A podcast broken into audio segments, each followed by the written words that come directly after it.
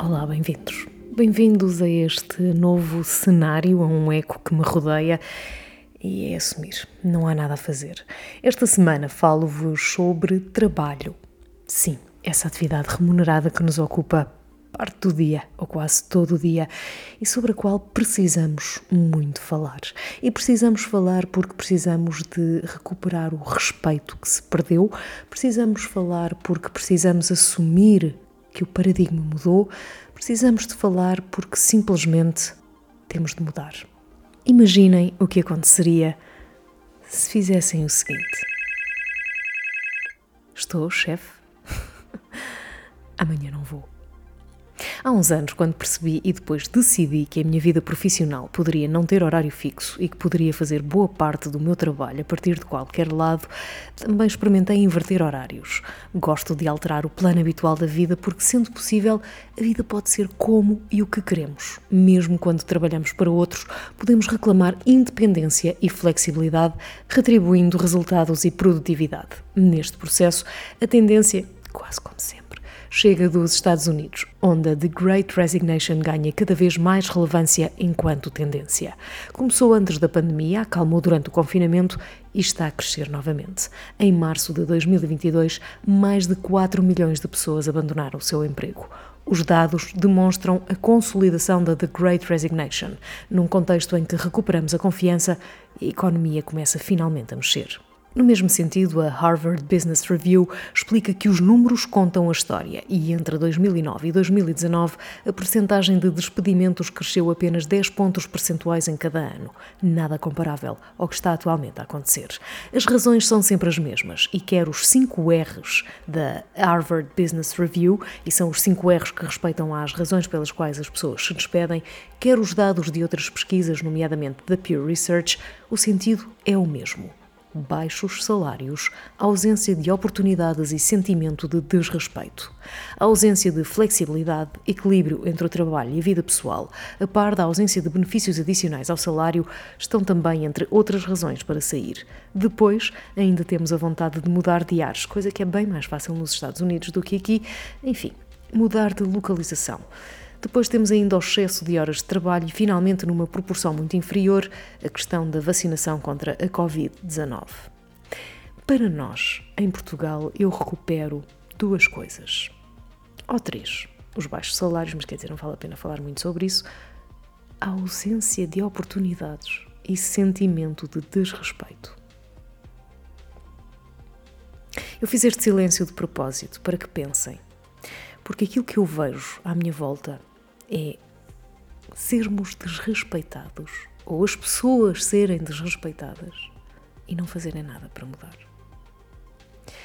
Sobretudo sobre as primeiras razões, não é? Diz o texto. Uh, poderia fazer artigos como este até o fim do ano ou mais. Pois. Eu podia estar aqui a falar eternamente sobre esta questão do respeito, os baixos salários, portanto, isto é tudo um ciclo.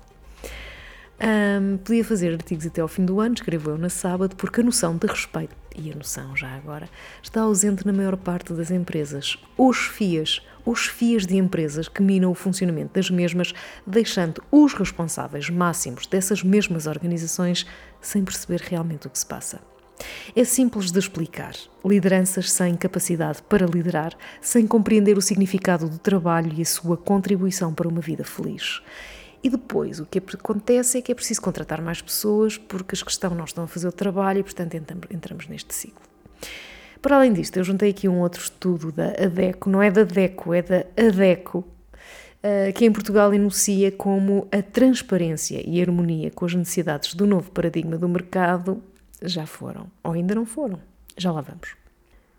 E eu aqui faço algumas sugestões, nomeadamente de trabalhar um sábado para descansar uma segunda de manhã ou usar um domingo para surfar um dia por semana ou fazer outra coisa qualquer.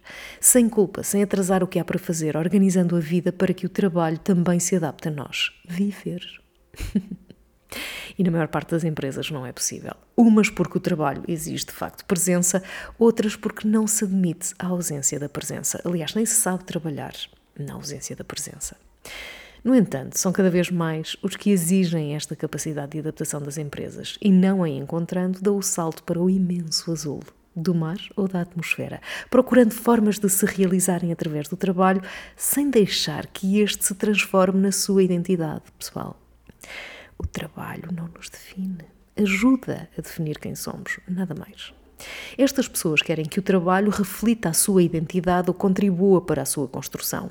Cada vez mais, a nossa identidade é uma necessidade explícita em narrativas determinadas individualmente. Se há ainda quem precise da estabilidade e segurança que um horário e um lugar definido podem dar, ai, as empresas que esperam encontrar apenas este padrão de pessoas e modelos para concretizar o objetivo final de cada tarefa ou função adeus.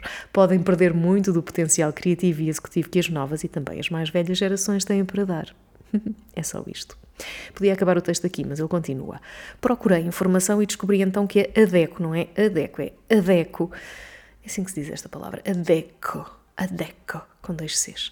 A ADECO apresentou no início de 2022 seis tendências que estão a moldar o mercado de trabalho, comprovando que o investimento em competências da força de trabalho é o fator crítico do sucesso empresarial. O estudo salienta a adoção de ferramentas digitais, mas, sobretudo, a necessidade de garantir competências para a sua compreensão, gestão e utilização. Coisa que nós sabemos, raramente ultrapassa a formação providenciada pelas empresas que estão a implementar os serviços digitais, tipo aqueles tutoriais manhosos. O problema está na base, na ausência de uma literacia digital da grande maioria dos recursos humanos, e esta é uma questão transversal a todas as áreas na transformação digital. Fica tudo muito bonito no papel, mas depois, na mesma organização, temos os que mergulharam no digital e os que molham os pés com medo de avançar. A água está sempre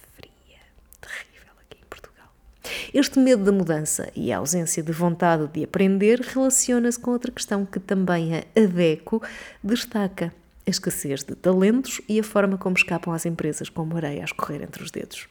As competências estão desajustadas, a flexibilidade é quase inexistente, a aversão à evolução, que é muito pior do que a aversão à mudança, é enorme, aumentando a desilusão em relação ao trabalho. Os bons profissionais pagam-se bem. Nas áreas mais técnicas e da tecnologia, pagam-se ainda melhor, deixando outras áreas sem margem para negociar, deixando também o mercado com dificuldade em absorver todos os profissionais. E nem sempre ficam os melhores, mas os que conseguem melhor adaptar-se à ausência de adaptação em cada organização. E voltamos ao mesmo. Empresas sem uma estratégia para retenção de talentos e um grande bye-bye ao estilo Beyoncé, com os melhores profissionais a dizerem tchau em todas as áreas do trabalho. Estou, chefe? Amanhã não vou. E até para a semana.